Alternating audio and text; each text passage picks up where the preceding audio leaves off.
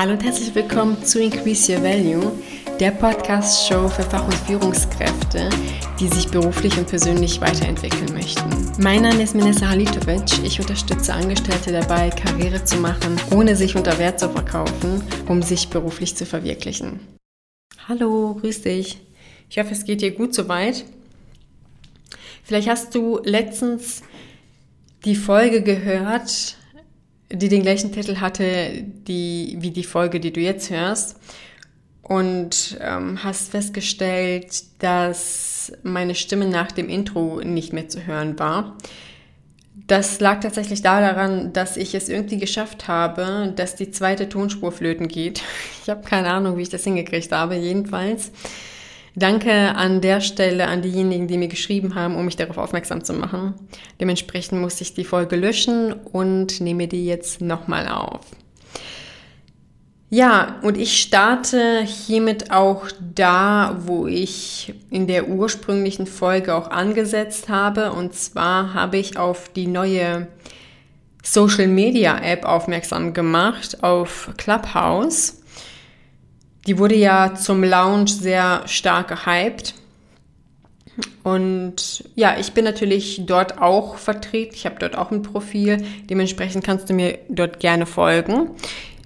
Das Prinzip ist an sich sehr interessant. Also du kannst als äh, Mitglied oder als Nutzer kannst du Rooms hosten, wo du dich mit anderen austauschst. Das heißt, wenn du in meinem Room zukünftig drin sein wirst, kannst du mir live Fragen stellen, die ich live beantworten werde.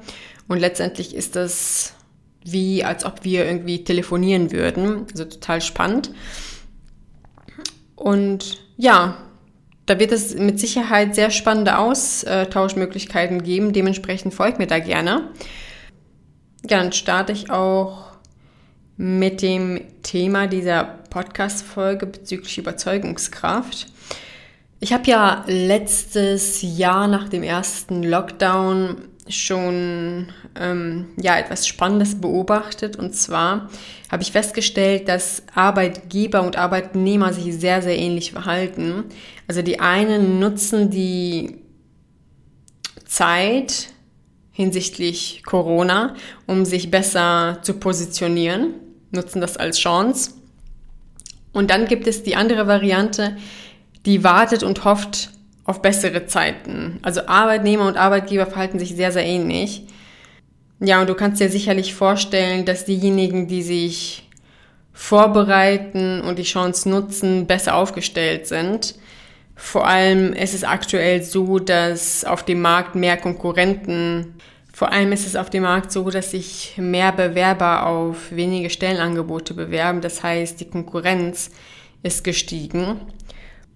Ja, deshalb möchte ich dir einen Tipp an dieser Stelle mitgeben, der es dir erleichtern wird, mehr Überzeugungskraft in Vorstandsgesprächen zu gewinnen, wie auch im Berufsalltag. Und das unabhängig davon, was du beruflich machst und wie lange du das schon machst, weil das Prinzip dasselbe ist. Vorab möchte ich, vorab möchte ich auf einen Fehler aufmerksam machen, den sehr, sehr viele in dem Kontext begehen. Also auch unabhängig von der Hierarchiestufe, das ist so weit verbreitet. Und zwar machen das die meisten so, dass die ständig davon sprechen, was die gemacht haben, wie lange die das gemacht haben, wie lange ja, wie viel Berufserfahrung sie haben, welche Qualifikation sie haben, welche Projekte sie durchgeführt haben oder welche Projekte sie betreut haben. Das ist alles wichtig. Allerdings ist das nicht ausschlaggebend. Warum? Also zum einen ist die Anzahl an Berufsjahren kein Kompetenzbeweis, ob du etwas zwei Jahre machst, fünf Jahre, 15 Jahre, 20 Jahre, was auch immer. Das bedeutet noch lange nicht, dass du sehr gut daran bist. Das gleiche zählt für akademische Abschlüsse. Akademische Abschlüsse sind Leistungsindikatoren, aber keine Kompetenzbeweise. Das bedeutet, diese Aussagen sind nicht aussagekräftig. Zumal machst du dich auch nur vergleichbar damit, wenn es gibt ja tausend andere, die auch zehn Jahre Berufserfahrung haben in dem Bereich.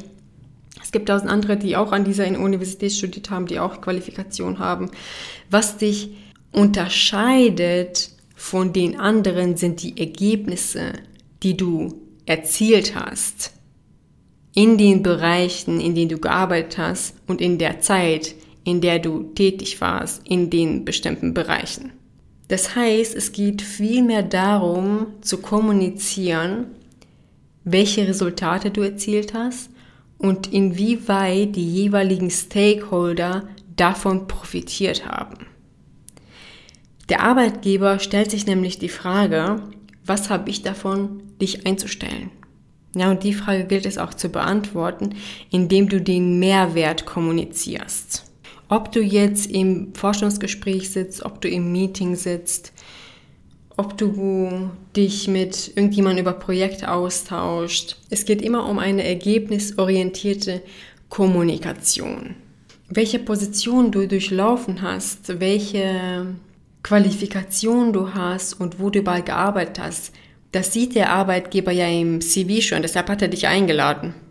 Das heißt, den Lebenslauf runterzubeten ist nicht wirklich sinnvoll und zielführend. Stattdessen solltest du dir Gedanken darüber machen, welche Erfolgserlebnisse du erzielt hast und wie du die Brücke zum zukünftigen Aufgabenbereich schlägst. Das ist ausschlaggebend und darauf kommt es an. Das heißt, du musst hier eine andere Perspektive einnehmen. Es geht nicht um dich und nur um deine Perspektive, sondern um die Perspektive des Arbeitgebers, um dich besser zu positionieren, um deine Leistung besser zu verkaufen oder zu präsentieren.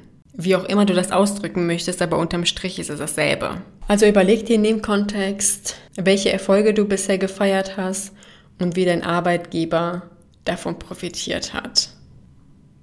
Und wie gesagt, das Prinzip zählt auch für den Berufsalltag, wenn es darum geht, Ideen zu verkaufen. Wie und wem nützt das alles, wenn es erfolgreich umgesetzt wurde und welche Folgen hat das Ganze?